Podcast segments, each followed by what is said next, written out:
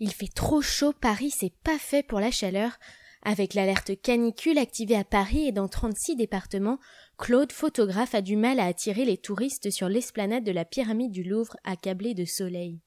On attend les clients, mais c'est très dur, ils traînent des pieds, il fait trop chaud, soupire-t-il, casquette noire sur la tête et visage buriné par le soleil.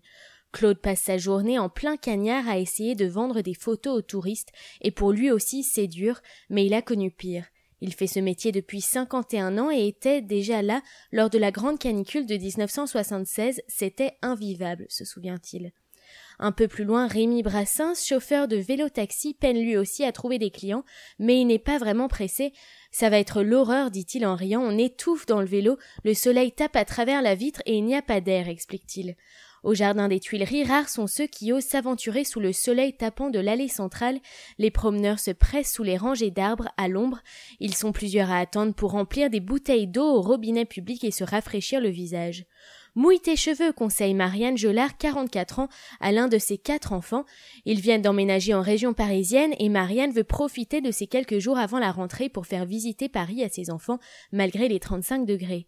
On longe les murs, on profite des allées ombragées, on s'hydrate, on porte des chapeaux, et puis pour les encourager à avancer dans les visites, il y a la carotte de la glace, sourit-elle.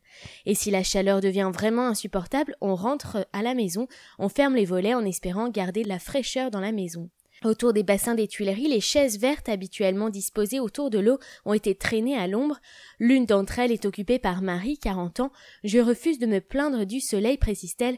On a eu un printemps tellement horrible.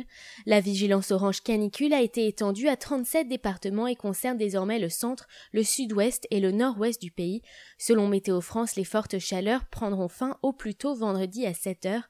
À Lille, où les températures maximales sont montées à 34 degrés mercredi, ils sont très peu à avoir osé braver le soleil de plomb qui s'abat sur les marches de l'opéra, habituellement pris d'assaut par les employés en pause déjeuner. Myriam, chapeau à large bord sur la tête, fait partie des irréductibles. Je viens quasiment tous les jours et aujourd'hui j'ai juste pris un chapeau et des lunettes de soleil, mais même avec ça chauffe un peu trop. À quelques centaines de mètres près de la grande place, des dizaines de Lillois ont choisi de combattre la chaleur tout en se faisant plaisir, comme en témoigne la longue file d'attente s'étirant devant le réputé glacier Cocoa. Dans le centre-ville de Besançon, où le thermomètre montait jusqu'à 32 degrés, les passants rasent les murs de pierre bleue, cherchant l'ombre des immeubles.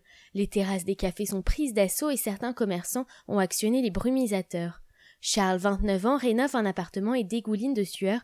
Je m'adapte, je commence à travailler tôt le matin quand il fait encore frais et je fais une pause prolongée au milieu de la journée.